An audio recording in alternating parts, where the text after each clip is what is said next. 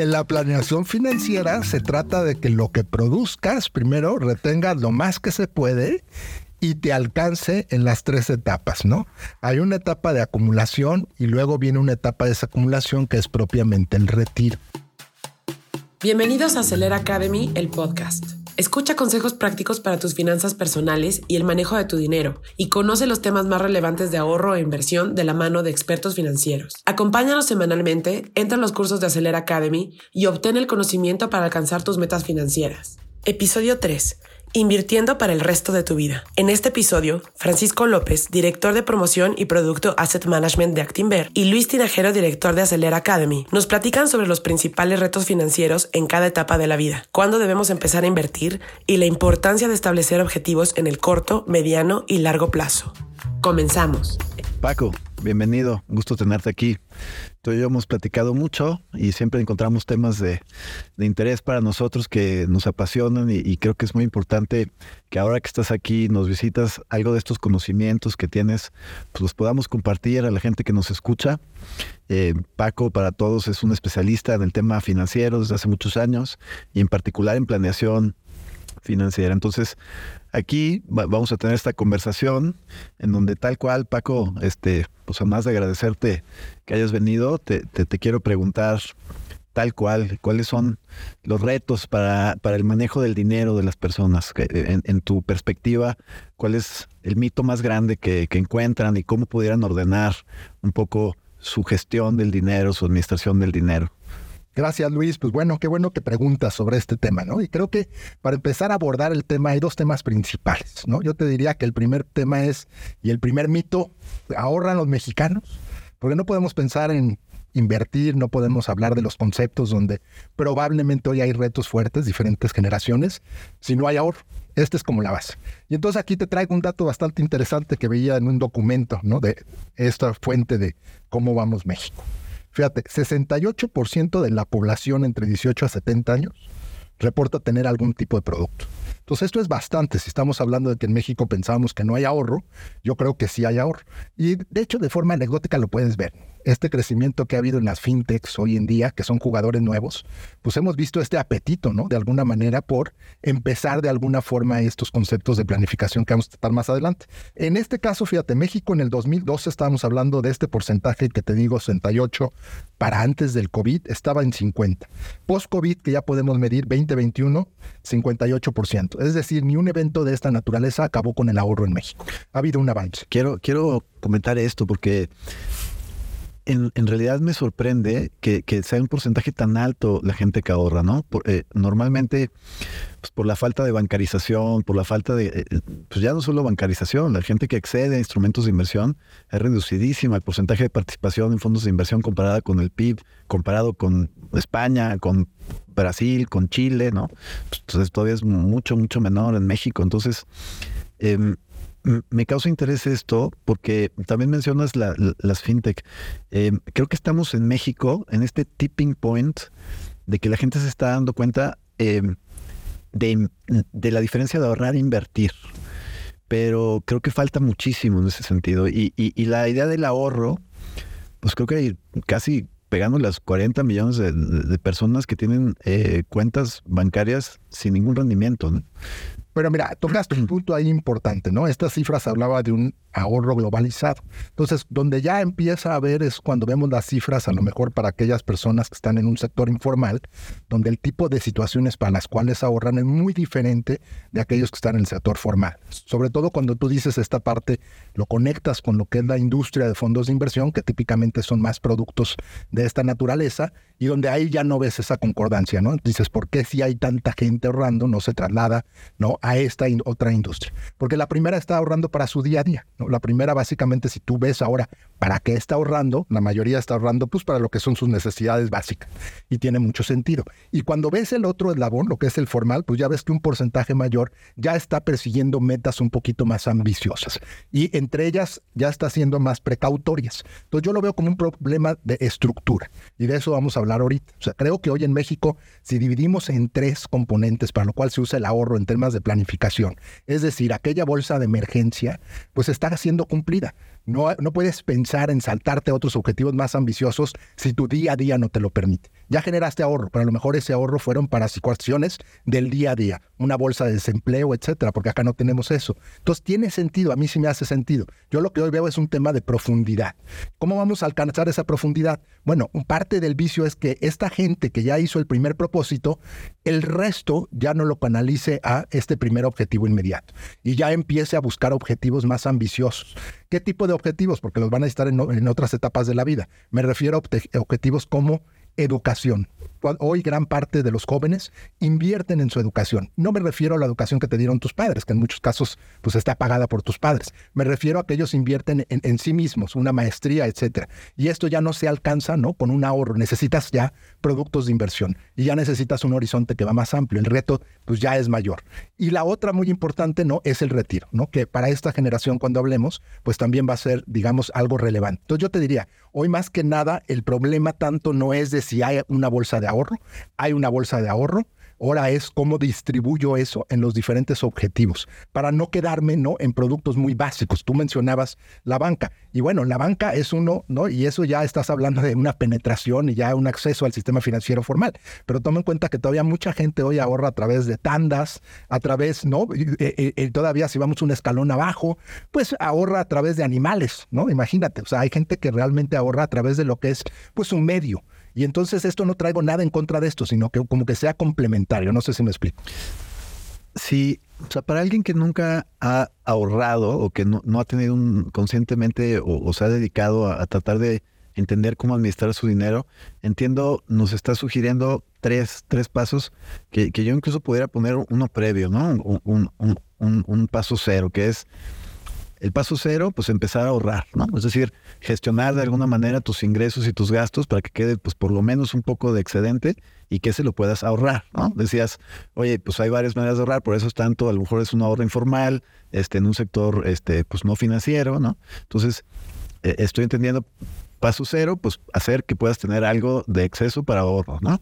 Y idealmente ponerlo eh, pues en el sistema formal, ¿no? Por las ventajas que eso tiene, que están regulados, hay cierta protección, este, seguridad, etcétera, etcétera, ¿no? O, o digamos, se se reduce el riesgo que tiene eh, que, que, puede tener tener el efectivo de ahorro en tu casa o mencionabas literalmente en el cochino, ¿no? Pero un cochinito de cochinos y luego los monetiza. Bueno, este, para quitarte ese riesgo, este, pues la, idea de bancarizarlo sería el paso cero. El paso uno sería eh, consolidar eh, tu, tu, tu tu, liquidez o tu ahorro, digamos, tener una cierta provisión para tus necesidades básicas que te da cierta protección. Eso sería el paso uno. Exactamente, para poder pasar al paso dos. Y déjame un poco en el paso cero que dices, ¿no? Que de, este excedente.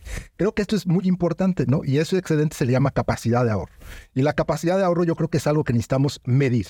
Entonces, para eso necesitamos un presupuesto y ese presupuesto irlo controlando a lo largo del tiempo. O sea, no lo hice una vez y ahí se quedó. Lo que yo siempre he dicho, hay campeones de esta parte, como si fueras un atleta, vas a medir, ¿no? Cuánto corres, cuánto comes al día para que puedas tener resultados de campeonato. Entonces, de alguna manera los mexicanos ya lo hicieron. Mi impresión es que lo hacen de una forma poco eh, consistente, ¿no? A lo mejor te cae un dinero y lo que sobra, pues eso ya se fue al ahorro. No, hazlo de forma consciente que lo puedas controlar, porque aparte es lo único que controlas, que cada mes tú puedas decir gasto tanto, si mis ingresos suben como una empresa, pues ya no tienen que subir en la misma proporción mis gastos para que quedes excedente y en el tiempo, conforme vas creciendo tu pues sea mayor. El individuo hace muchos efectos sustitución y los hace a lo mejor de forma inconsciente, ¿no? Te voy a decir el más típico de ellos, ¿no? Cuando dicen uno, pues ya acabé de pagar las escuelas de los hijos a cierta edad y es como si tuviera un aumento de sueldo, porque algo que venía siendo una obligación durante mucho tiempo se convierte ahora en potencial de ser ahorro para ti.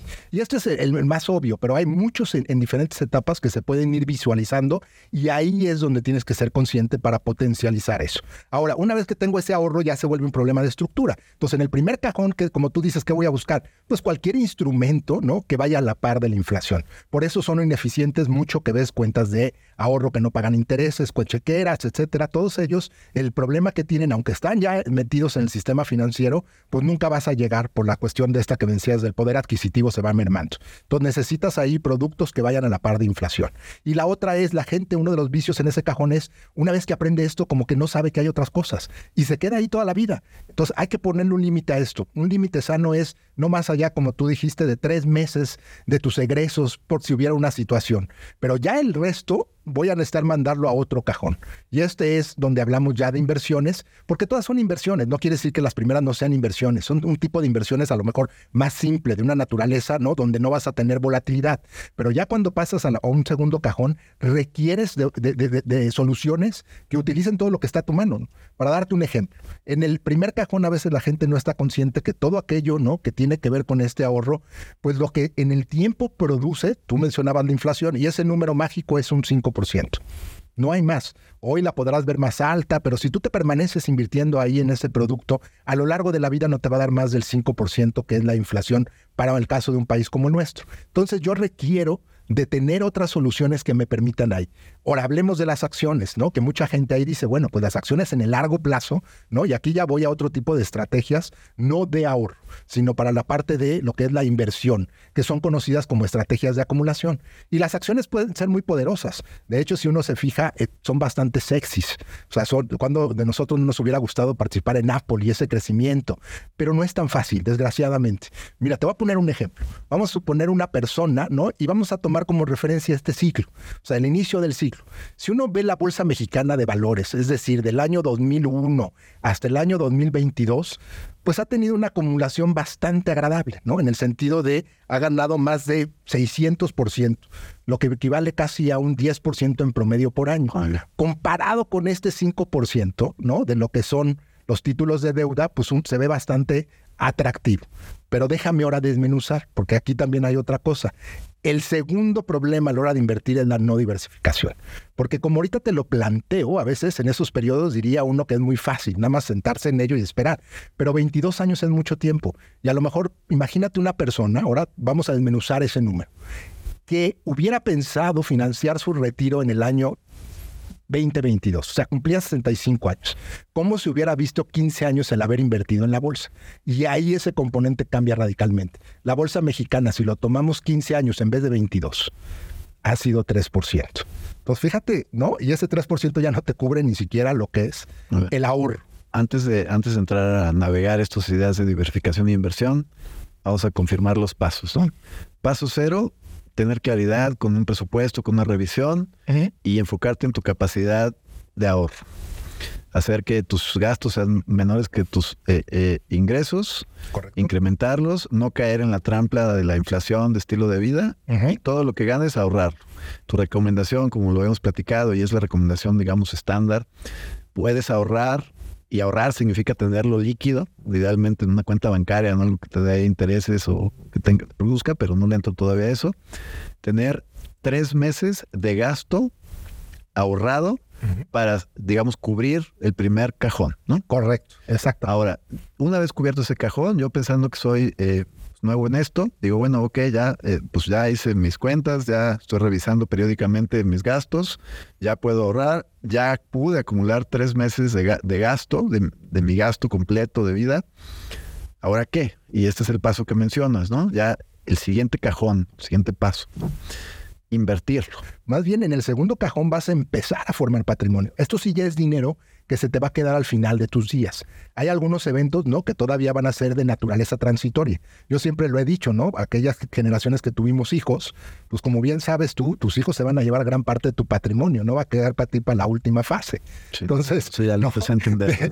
en la planeación financiera se trata de que lo que produzcas, primero retengas lo más que se puede y te alcance en las tres etapas, ¿no? Hay una etapa de acumulación y luego viene una etapa de desacumulación que es propiamente el retiro, que esa la tocamos ahorita y vemos el vicio. Entonces, aquí vamos en la formación de patrimonio. La formación de patrimonio viene después de resolver el, ahorro, la liquidez para emergencias y ahora me enfoco a incrementar mi dinero, formar mi patrimonio, a cuidarlo. ¿no?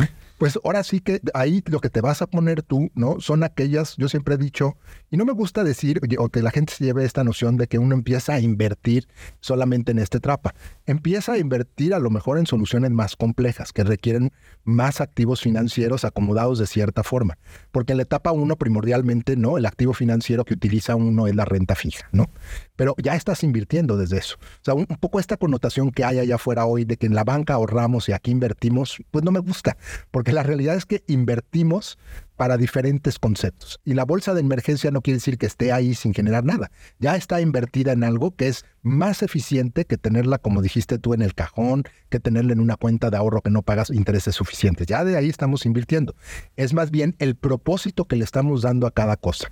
Y por eso decíamos, la gente se queda ahí porque es, es muy cómodo. Y la realidad es muy cómodo no enfrentas volatilidad, hay mucha disponibilidad del dinero en cortos plazos y entonces a la gente le cuesta moverse al otro lado, porque el otro lado ya implica pues que no veas en el día a día a lo mejor que tu estado de cuenta está creciendo su saldo.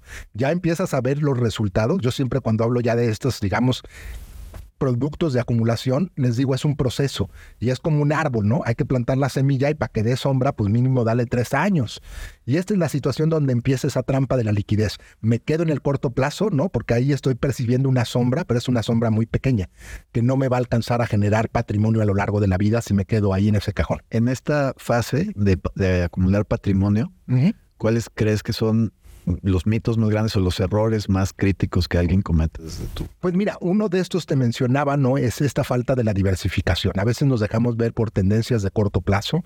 A veces aquí vemos años en que la bolsa es muy alta la rentabilidad y luego no vemos, ¿no? Lo que puede experimentar en otro año y nos desesperamos. Y quisiéramos estar ahí nada más en los años buenos.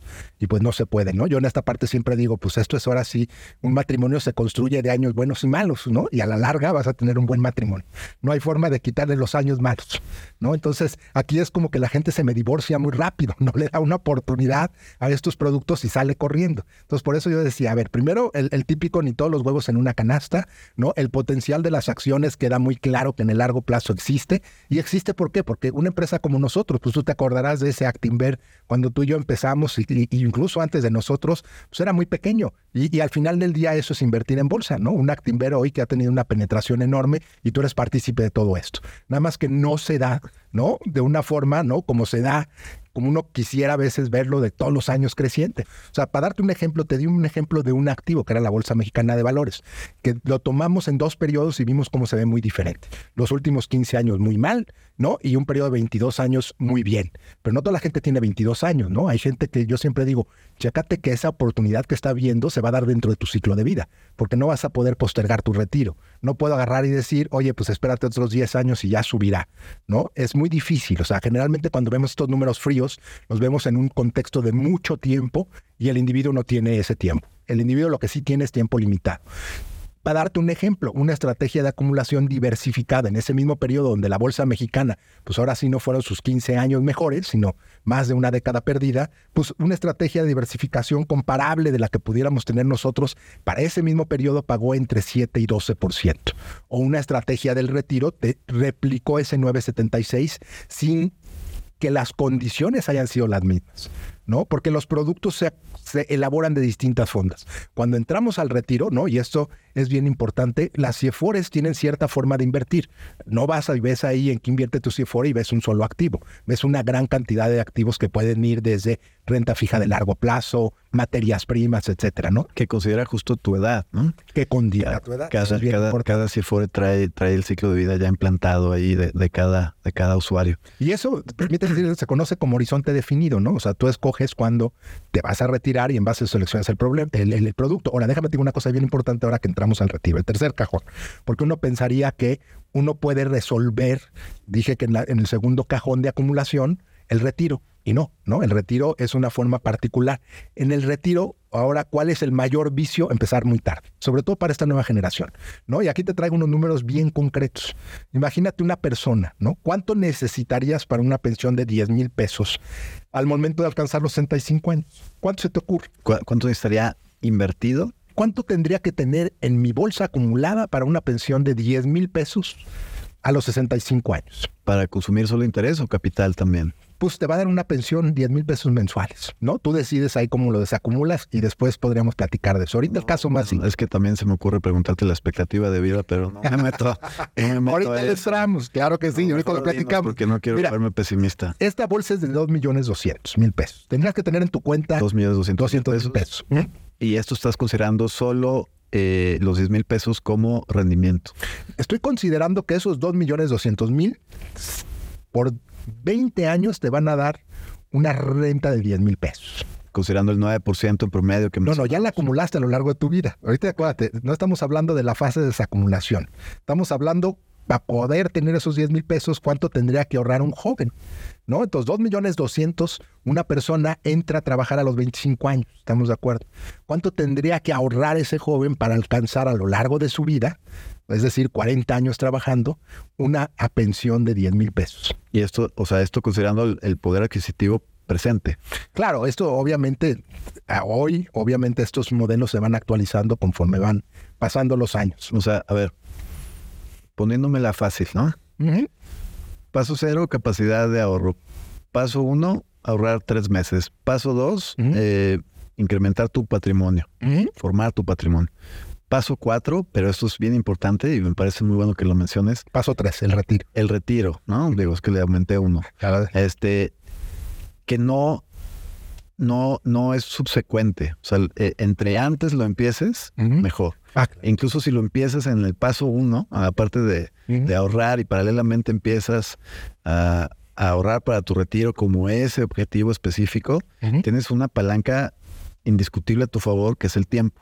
Claro, mira, porque te voy a dar ahí la respuesta. O sea, para ese cuate de 25 años, para formar ese patrimonio que necesita para la pensión, son 2.400 pesos de forma consistente, ¿no? Mensual La aportación. de aportaciones. Para alguien como yo que tiene, ¿no? A unos 25 años después, 50 años, se vuelven 10.300 pesos, ¿no? Que eso es lo que tendrías que aportar tú al mes a los 50 años para llegar a la cantidad de que calculaste de 2 millones. Exactamente. Para llegar a la misma pensión. Entonces, como ves ahí, pues ya 10.300 ya estás hablando, ¿no? De una suma que en función de tu ingreso ya representa algo importante. 2.400 yo le preguntaba a un joven, ¿no? Oye, ¿y qué compras hoy con 2.400? Ah, pues unos tenis. Ah, bueno, ¿no? Con 10.300 pesos ya es una renta, ¿no? Por lo menos con Rumi, depende de dónde quieras vivir. No, y el interés que, el interés este compuesto que eso puede generar, pues en diferencia de 20 años, es, es- Bueno, el interés compuesto juega ahí a tu favor porque estás empezando a los 25 años y por eso el monto que tienes que aportar es mucho menor de lo que tengo que aportar yo, que ya el interés pues, compuesto, pues ahora sí ya me alcanzó. interés compuesto es el interés sobre el interés. O Correcto. sea, las ganancias que tengas. entre más años estés ahí, pues mejor. Entonces, es bien importante, ¿no? Así como tú dijiste otra cosa que retomo. O sea, no me tengo que esperar a transitar sobre estos cajones para poder aportar, ¿no? O sea, el primero de ellos yo te diría la bolsa de emergencia, pues sí, hay que completarla lo más rápido posible. Porque, mira, aunque fuera eficiente el retiro desde un inicio, pues la realidad es que si no tienes ese hábito, pues primera no vas a, vas a aportar un mes y los que siguen no y no vas a llegar. Entonces, con esa bolsa de emergencia te va a ayudar a crearte el hábito. ¿No? Un hábito a lo mejor se tarda 21 meses, por ahí dicen. Entonces, ya que te formas ese hábito, pues ya vas a poder dispersar ese ahorro. Entonces, tiene dos propósitos. Hacerte más tolerante, ¿no? A lo que viene, más aparte de ese hábito. Si no, no hay forma de hacerlo. Y lo otro, como dices, déjame te pongo otro ejemplo, ¿no? Si hablamos de generaciones, y esto es radical, ¿eh? Tú sabes si eres muy inversionista de bienes raíces. Nuestra generación era mucho de invertir en bien raíz. Y el bien raíz, más o menos, si echamos por ahí un cálculo rápido, ¿no? Li- ligado a lo que, lo que son, digamos, es el 30% de tu ingreso, ¿no? Más o menos, cuando hablamos de una hipoteca. Y si estamos hablando que son periodos de 20 años, ¿no? Entonces estamos hablando que te va a consumir ahí ya, el 30% no hay otra parte donde mandarlo. Se lo va a consumir en el bien raíz. Esta generación, la primera pregunta que yo me haría es, ¿será eficiente hacerlo como lo hicimos las generaciones pasadas? Y creo que la respuesta, ¿no? Por muchas razones, por lo menos deben preguntárselo. Primero porque hoy hablamos de nómadas digitales. Entonces hoy tener una propiedad atada a un lugar como en el pasado, que no teníamos tú y yo tanta movilidad, porque pues crecíamos en alguna parte y a lo mejor mucha gente ahí muere, ¿no? O sea, no hay tanta movilidad en las- cuando éramos tú y yo jóvenes, éramos muy arraigados en, en términos generales, ¿no? Hoy en día ese arraigo no existe. Entonces, es más eficiente, ¿no? Hoy en día, ¿no? Pensar, cuando hablamos de estos objetivos, priorizarlos. Y creo que una prioridad, a diferencia también del pasado, es, pues hoy no hay de esas pensiones donde era básicamente sentarte, ir a trabajar todos los días y al final de tus días te daban una pensión definida. Pero fíjate, o, o sea, platicando y recapitulando, yo creo que no le pondría pasos, o sea, eh, tal cual como decías, cajones, porque creo que es muy importante, y hablando del tiempo como una herramienta poderosísima en inversiones, quizás la más poderosa, ¿no? Em, hablar de pasos significa que eh, uno es anterior que el otro, ¿no? Y aquí creo que la ventaja es poder empezar estos pasos al mismo tiempo. O sea, las etapas idealmente, estas en vez de pasos, etapas, pues entre antes las empiezas mejor, ¿no? Pero de hecho, a ver, suena muy lineal si lo mencionamos así las cuatro etapas, ¿no? Si son, ahora esto es aprovechando que hoy en día existen los metaversos, ¿no? Donde estás al mismo tiempo actuando, sería eso, ¿no? Sería como una película de Marvel, donde a la vez que estás en un universo ahorrando, estás en otro universo ahorrando por el retiro. Entonces, esto de la planificación financiera, si te fijas, es tus necesidades que son diferentes, las tuyas, las mías, y las de un joven hoy que está viendo cambios de hábitos y que va a tener una diferente trayectoria de vida, plantearlas, ponerlas ahí. Porque yo creo que lo radical de la planificación financiera es el modelo anterior era un poco ese dinero que tengo ahora, a ver cómo me lo haces crecer. Eso está hablando del presente. Esto de la planificación financiera es lo que tienes hoy, te voy a ayudar a que llegue al mañana como tú lo quieres. Y ese es el nombre del juego. Y para que yo pueda saber ese camino, porque no es otra cosa más que establecer una carretera. Aquí vamos a construir esa carretera que te lleve a ese mañana de acuerdo a lo que sea para ti. No hay un genérico. Va a depender si tú vas a decir en tu trayecto de vida tener más educación, formar una familia. Y eso, por eso este tipo de planificación es algo muy personal, porque el producto, hay que decirlo así, es un genérico. Entonces, concluyendo un poco, esto es un metaverso donde no es una progresión lineal, donde es más bien una vez que tienes garantizado este mínimo de subsistencia, los demás objetivos se trabajan al mismo tiempo, te permite generar un mapa de hacia dónde quieres llegar para que ese ahorro lo vayas enfocando mes a mes ahí. Y lo que va a hacer el producto financiero por ti es, va a cortar esas distancias. del, última, del último cajón, el tema del retiro, que es del que hemos hablado muy poco, eh, ¿qué nos puedes recomendar? Lo más importante que, nos puedes transmitir eh, para, para saber. Bueno, a ver, ah, creo que en el retiro invítame otro y con gusto lo hablamos porque el retiro hay muchas etapas. Hoy hablamos de una etapa de acumulación. Lo más importante se empieza temprano utiliza el producto de inversión adecuado. Inclusive eh, en muchos otros foros tú has mencionado lo que son estos planes personales del retiro, por ahí lo tienen. Un plan personal del retiro todavía potencializa con ciertos beneficios fiscales este ahorro sin necesidad de que tú pongas más dinero. Y luego viene la etapa donde ya estás en el retiro, que se habla poco, que eso puede ser un tema aparte, donde ahí ya no se trata de decir cuánto necesito acumular. Ya se acabó el juego, lo que acumulaste. Cuando a mí mi papá me dice, oye hijo, ¿cuál es la mejor inversión hoy en día? Pa, para ti ya se acabó el juego. La mejor estrategia a ti es la que alargue la vida útil de tu patrimonio. El resumen es entender cómo hacer y crear una capacidad de ahorro, pensando en tus ingresos, gastos, presupuesto, etcétera. Número dos, tener cierto ahorro para liquidez y emergencias. Número eh, tres, la parte de formar y crecer tu patrimonio. Y número cuatro, tu retiro, que no, que no son consecutivas una de otra, ¿no? Es necesariamente. Bueno, pues te invitaré para ver en particular más y hablar y discutir de cada uno de estos pasos. Eh, gracias, Paco. Gracias, Luis. Y, y bueno, invitaré, invitado estás para las siguientes. Gracias a todos.